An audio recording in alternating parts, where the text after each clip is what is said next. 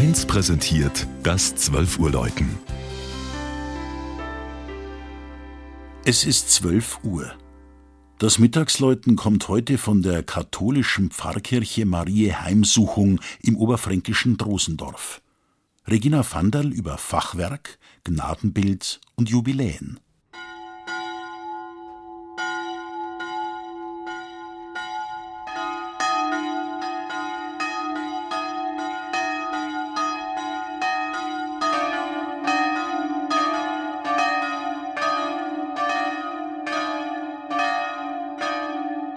Drosendorf hat, was ein Dorf ausmacht.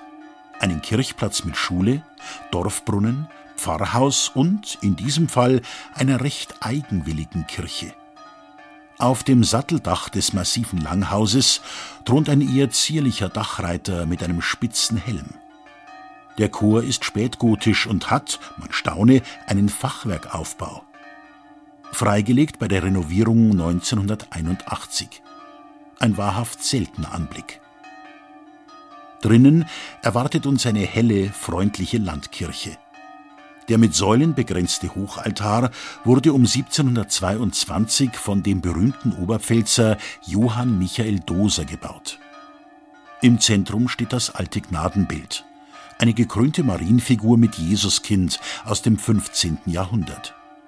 Sie war vor 300 und mehr Jahren das Ziel vieler Wallfahrer aus der Umgebung, die bei Dürre oder anderen Katastrophen die Drosendorfer Maria um Hilfe baten. Alten Beschreibungen zufolge war sie einmal umgeben von der ganzen heiligen Verwandtschaft.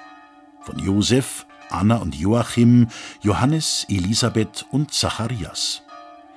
Die Figuren sind leider der Renovierung von 1807 zum Opfer gefallen. Heute stehen dort Heinrich und Kunigunde, die Bistumspatrone und die Bauernpatrone Wendelin und Notburga. Darüber tummelt sich eine muntere Engelschar, beaufsichtigt von der heiligsten Dreifaltigkeit. Nicht nur Bamberg, auch Drosendorf hat ein Papstgrab. Pfarrer Johann Moritz Papst, ein Lichtenfelser, wurde 1780 in der Kirche begraben. 1417 schon wurde Drosendorf auf Bestreben des ehemaligen Zisterzienserinnenklosters St. Theodor in Bamberg zur eigenständigen Pfarrei erhoben. Das ist nun stolze 600 Jahre her. Und seit nunmehr 65 Jahren läuten im kleinen Turm von Marie Heimsuchung drei Glocken für den Frieden.